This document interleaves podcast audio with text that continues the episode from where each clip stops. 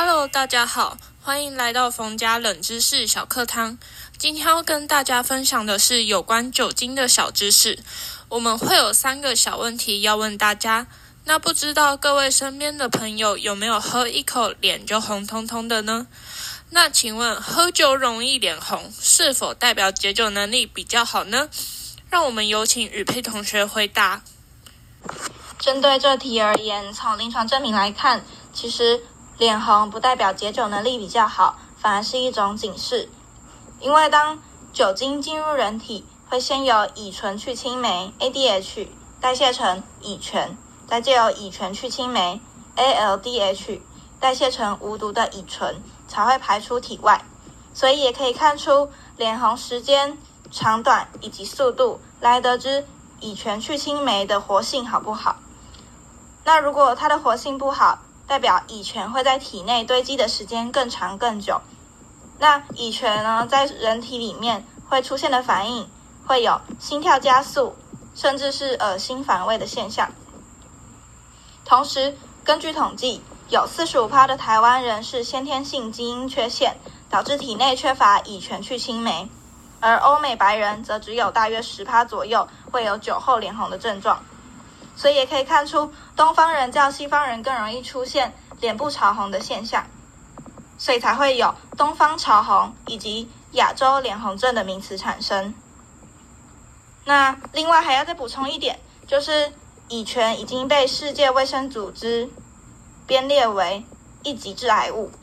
如果一个人的乙醛代谢不好，加上你又是长期饮酒，那罹癌的几率会大大增加。同时，这些癌症是包含头颈部癌、食道癌、肝癌、乳癌等等。即使你只有少量饮酒，那你得到癌症的几率也是比不喝酒的人还多上一点二六倍。那如果是饮酒过量，就更不用说了，它会高达五点一三倍。好的，回答的非常好。那有没有同学知道为什么喝酒会有想睡觉的感觉呢？这个我知道。大部分的人喝酒后会开始昏昏欲睡，这是有原因的。酒里面的最主要成分就是酒精，酒精呢又叫做乙醇，它是一种小分子物质。人在喝酒以后，酒精就会和细胞结合，进入到我们的血液里面，再通过血液循环输送到身体的各个部位。喝酒出现嗜睡的现象，其实是对脑部的一种损害。大脑的活动和运行需要足够的氧气。人呢，在喝酒以后，酒精进入到血液里面，血液里面的氧气就会变少，这就是引起嗜睡的主要原因。身体在酒精的刺激下出现嗜睡和头晕的症状，也就是经常见到的醉酒现象。这种情况一般会发生在不经常喝酒或是不会喝酒的人身上。酒精还没来得及产生兴奋，就睡着了。但是对于酒量比较大的人来说，喝酒只会越来越兴奋啊。好的，那我们来到了最后一个问题。这个问题有一点点小困难，请问酒精过敏和酒精不耐症一样吗？有没有同学自愿回答啊？我我我我我知道，请说。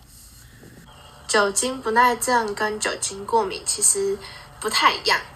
酒精过敏呢是一种外在皮肤过敏的症状，就跟一般的皮肤过敏一样。